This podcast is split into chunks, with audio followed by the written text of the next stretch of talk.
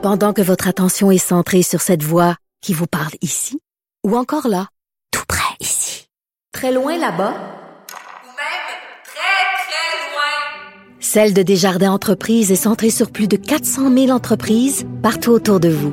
Depuis plus de 120 ans, nos équipes dédiées accompagnent les entrepreneurs d'ici à chaque étape pour qu'ils puissent rester centrés sur ce qui compte, la croissance de leur entreprise. Parce qu'en immobilier, pour être à son affaire, suivez les conseils de nos experts. Via Capital, les courtiers immobiliers qu'on aime référer. Bonne écoute. Là-haut sur la colline. Embarquez avec Antoine Robitaille dans les coulisses de la démocratie. Le travail des enfants avec la pandémie et le vieillissement de la population, il y a rareté de main-d'œuvre, on le sait, on l'a constaté. En fin de semaine, le journal nous offrait un dossier sur le phénomène. On en parle avec Alexandre Leduc, député de Chalaga-Maisonneuve de Québec solidaire. Bonjour. Bonjour. Et porte-parole en matière d'emploi, d'enseignement supérieur, de laïcité et de travail. Donc, euh, le travail des enfants, Alexandre, je vous ai envoyé tout à l'heure un texto d'un extrait d'un grand poème de Victor Hugo, Mélancolia, où il, il dit Travail mauvais qui prend l'âge tendre en sa serre, qui produit la richesse en créant la misère, qui se sert d'un enfant ainsi que d'un outil. Euh, je vais dramatiser un peu là, pour lancer l'entrevue, mais est-ce qu'on est de retour au capitalisme sauvage qui rendait les enfants corvéables? Je ne pense pas qu'on est nécessairement retourné au, au 19e siècle avec les enfants dans les mines, puis les puis puis euh, puis, puis Germinal, là, si on se rappelle. Pas besoin de convoquer Zola. Non, voilà. Après Hugo. par, par, contre, euh, à défaut d'aller de, dans, dans cet extrême, en quelque sorte, il y a quand même un phénomène qui, qui est assez fort en ce moment. Mais oui. La massification et la normalisation du travail des très jeunes adolescents. On ne parle pas de 15 ou 16 ans. Là, moi, c'est à peu près l'âge où j'ai eu ma première job. On parle de 12, 13 ans, donc secondaire 1, secondaire 2. Ah oui, c'était quoi votre première job, Alexandre? Moi, j'étais euh, arbitre de, de, soccer. Bon. Après ça, j'ai travaillé comme euh, petit animateur dans un, dans un musée, un musée d'histoire qui est malheureusement fermé aujourd'hui, le musée Stuart euh, sur l'île Sainte-Hélène. Mais bref, euh, mes collègues à l'époque, c'était à peu près ça aussi, hein, 14, 15, 16 qui commençaient leur job, sauf que on a eu une, sortie récemment, de, pas une sortie, mais une recherche de, de, du CIUS de l'Estrie qui nous apprenait qu'alors que c'était marginal pour les secondaires 1 et 2, le travail avant, c'est rendu la norme. Donc, on passait de, de 10-15% de, de, gens qui travaillaient à 12-13 ans, c'est rendu en haut de 50 Mais ça s'est passé en un an, Alexandre, comment ça? C'est ça que je comprends ben, pas. C'est tellement rapide comme, comme, comme transformation. C'est à cause de la pandémie, j'imagine? Probablement. On a d'ailleurs demandé à, à, entendre les chercheurs en commission parlementaire, pas plus tard que la semaine dernière. C'est ma collègue Christine Labrie qui a fait la demande de ce qu'on appelle un mandat d'initiative, qui a malheureusement été refusé. Mais au-delà de ça, c'est une bonne question. Est-ce que la pandémie a fait en sorte que les gens se sont cherchés des, euh, un certain sens, à s'occuper l'esprit, plutôt que d'être pognés chez eux, ben, au moins on pouvait travailler, euh, se, se, former euh, dans, un, dans un boulot, ouais. se, tester sa personnalité. Peut-être qu'il y a un peu de ça. En même temps, quand l'étude posait la question de pourquoi les gens travaillent, c'était pas pour des besoins euh, de, de, survivance économique. C'est pas parce que les parents n'avaient pas d'argent ou qu'on avait de la misère à manger. C'était pas du tout cette logique-là. C'était pour se donner un peu d'argent de, poche, pour aller, euh, se, ça, se, se, faire un caractère, travailler dans le public, euh, développer sa personnalité. Sauf que là, au-delà des cas individuels de telle ou telle personne pour qui ça peut être profitable, puis j'en doute pas, puis je suis pas en train de juger aucunement les parents qui ont, qui ont autorisé l'enfant à aller le faire, parce que Mhm. d'ailleurs, en bas de 14 ans, il faut signer un papier hein, pour autoriser un enfant à aller travailler. Moi, je pose la question de la ligne sociale qu'on veut tracer. C'est quoi l'utilité sociale qu'on veut avoir au travail au Québec pour la jeunesse, connaissant les enjeux que ça peut avoir pour la décrochage Mais- scolaire, la oui. santé mentale, l'anxiété. Est-ce qu'on a assez de données? Parce que je- là, on parle du, de l'étude de- du CIUS de l'Estrie, mais en même temps, je lisais le rapport du Comité consultatif du travail et de la main-d'œuvre, le CCTM. Euh, ça a été euh, donc déposé le 8 décembre dernier. Puis il disait qu'il n'y avait pas assez de données, qu'on manquait, euh, que le portrait n'est pas clair encore de, du, travail des, des, des jeunes adolescents. Oui, parce que le phénomène de la rareté de main-d'œuvre vient tout bousculer. Hein. Il n'y a pas si longtemps, c'était difficile de se trouver une job à la limite quand on, avait, quand on était plus jeune. Moi, je me rappelle, je parlais tantôt d'arbitre de soccer, mais j'avais essayé, j'avais déposé des CV euh, au Provigo du coin ou à l'épicerie, puis je vraiment eu aucun appel euh, qui s'intéressait à Oui. moi, parce qu'à cette époque-là, le marché du travail était beaucoup plus rough, beaucoup plus difficile. C'est ça. Aujourd'hui, c'est l'inverse. Aujourd'hui, c'est l'inverse. On court après des jeunes euh, pour, pour qu'ils puissent travailler.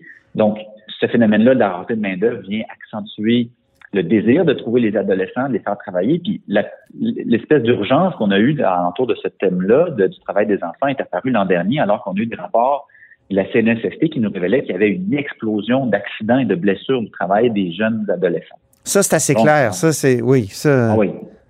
Donc, c'est sûr euh, que si on décide comme société que ça devient normal pour un enfant de 12-13 ans de travailler, mais il va falloir accepter qu'il y a une explosion à peu près incontrôlée du nombre d'accidents du travail. C'est quel genre de blessures? Ah ben il y a un peu de tout. Ça peut être des blessures banales, comme ça peut être des blessures qui vont vous accompagner toute votre vie. Là. Un peu comme n'importe qui dans le fond. Mais le danger d'un adolescent au travail, c'est souvent que ben, le, réflexe de protection n'était pas le même que quand on a 20 ans, 35 ans, 40 uh-huh. ans. Hein. on se sent un peu plus invincible quand on est un adolescent. Oui, oui. Euh, peut-être que les consignes de sécurité sont moins claires. On a peut-être pris moins de temps pour expliquer les consignes de sécurité aussi à un, employé qu'on imagine qui sera de passage que quelques mois, quelques années ou tout au plus. Alors, il y a un danger réel là. Moi, j'attends le projet de loi de M. Boulet avec beaucoup d'impatience. Ben oui. J'ai la crainte qu'il ne referme pas vraiment la porte comme il a promis de le faire. On dit souvent qu'il n'y a pas d'âge minimal au Québec, euh, contrairement au reste de notre dominion. Il y a plusieurs provinces où on a fixé un âge minimal, mais il y a quand même trois principes assez clairs. Euh, si on a moins de 14 ans, ben les parents doivent consentir, vous l'avez dit tout à l'heure. Moins de 16 ans, ben impossible d'embaucher pendant les heures normales de classe, pas la nuit non plus. Puis moins de 18 ans, ben normalement, on devrait ne pas avoir de travail qui dépasse euh, les capacités. Euh, et donc, euh, il y a quand même, quand même déjà un encadrement. Pourquoi c'est devenu insuffisant, selon vous? On s'entend, hein, c'était pas le vide juridique euh, actuellement. Là. Il y a quand même, en effet, des, précisions dans les normes du travail et autres, sauf qu'avec la massification du travail chez les adolescents, la hausse importante des accidents de travail, il faut agir. Il faut serrer un peu la vis, je pense. Il faut tracer une nouvelle ligne dans le sable et avoir un débat de société. Qu'est-ce qui est le plus profitable pour les adolescents, surtout les jeunes adolescents du premier cycle du secondaire? Mm-hmm. Euh, est-ce que c'est vraiment utile euh, à 13, 14 ans, 12 ans d'aller passer plusieurs heures par semaine euh, derrière une friteuse, derrière un comptoir, dans un supermarché, etc. Est-ce que c'est la meilleure façon qu'on a pour le jeune de se développer? Si les gens cherchent, par exemple, à développer leur personnalité, leur capacité de travailler en équipe, de travailler avec du public, ben, il y a du bénévolat qui existe. Puis passez-moi un papier que les gens du milieu communautaire, ils en cherchent de bénévoles. Ah oui. Ah oui, il y a une pénurie de bénévoles euh, partout. Là. Tous les groupes que je visite, là, ils ont de la misère à en trouver puis à les garder. Fait vous parlez de garder, ils gardent, tu sais, les, les, enfants de 12, 13 ans, ils, vont garder beaucoup d'autres enfants, euh, souvent. Ah, mais oui, je, parlais de rétention bénévole, mais oui, le gardiennage existe. Déjà à part le bénévolat, c'est ça, il y a ça aussi, Il, y a des, il y a des petits emplois comme ça, gardiens, les gardiens avertis, comme on les appelle. Et ça, dans la loi, ça existe déjà comme exception, puis je pense que tout le monde va être d'accord pour la maintenir. Ce qu'on craint en ce moment, c'est que le ministre, sous pression de l'Association des restaurateurs et des commerçants de détail, va exempter de sa nouvelle loi, où il veut fixer un âge minimal à 14 ans, il va exempter l'industrie complète de l'industrie du commerce de détail et de la restauration il viendrait redonner par la main droite ce qu'il venait juste de retirer par la main gauche. comme une espèce de chien qui se mord la queue. Là, c'est un peu bizarre. Pourquoi on intervient législativement finalement? Ben, c'est ça. La bataille, elle est là. On a intervenu beaucoup en chambre. J'ai posé des questions au ministre. Il y a beaucoup de pression dans l'espace public. On va le voir dans les prochaines semaines. Là, le ministre avait promis un dépôt de projet de loi avant la fin mars. Puis je lisais dans le rapport que le secteur comptant le plus d'accidents de travail chez les jeunes sont le commerce de détail, les secteurs commerce de détail, hébergement et services de restauration. Ça fait que ben, ça va de soi parce que c'est là qu'ils sont. Hein? Ben oui. dans, dans, les grosses jobs de bureau ou dans les grosses usines, euh, ça, ça prend beaucoup plus de formation pour manipuler des industries lourdes, par exemple. Donc oui, c'est bien inquiétant. Moi, je, je pense que c'est pas un débat que je vais approcher avec euh, dogmatisme ou, ou, jugement moral. Tu sais, j'en ai, j'en ai plein des témoignages de gens qui ont, qui ont, qui envoient leur enfant de 13 ans travailler, qui ont signé le paquet puis qui voient pas de problème. je suis pas en train de leur dire que c'est des mauvais parents, bien au contraire. Je suis en train de me dire qu'est-ce qui est la meilleure politique publique pour notre société, pour cette génération-là? Est-ce qu'à ce point, on a besoin euh, d'envoyer une majorité de jeunes de 13 ans dans, nos, dans, nos, commerces, dans nos épiceries, dans nos dépanneurs? Pas certain. Je pense que c'est mieux de, les envoyer ailleurs, de garder à l'école, de, leur donner encore du temps pour jouer. Il y a comme une vertu aussi au jeu là, quand on a 12-13 ans. On ben peut sauter à pieds joints tout de suite dans la vie adulte puis dans le travail salarié. Ça viendra bien assez vite. Mais en même temps, euh, c'est vrai Oui. que avoir des, des petits boulots, euh, être camelot ou arbitre, ou, euh, ça peut apporter quelque chose. faut pas diaboliser le travail. C'est un peu ça que vous dites. Exactement. Puis il y en aura des exceptions, puis on les regardera ensemble, puis on va être d'accord. Les exceptions en bas de 14 ans par règlement, on peut en mettre. Mais là, si le ministre s'enligne pour faire ce que la rumeur veut qu'il fasse, à savoir exempter l'industrie au complet de la restauration puis du commerce de détail, là, on n'aura pas. euh, ça va, avoir des, des flamèches en commission parlementaire, c'est cette élection-là. faudrait comme distinguer le type de, de travail euh, qu'un enfant de cet âge-là peut faire. Il faut non seulement euh, mettre un, espèce de seuil de, pour la, le nombre, la quantité d'heures, euh, mais, mais, mais peut-être aussi de distinguer les emplois qui sont plus aliénants des emplois, euh, d'autres types d'emplois de petits boulots qui peuvent être qui peuvent être gratifiants. Je peux garder des enfants, passer le journal ou quelque chose.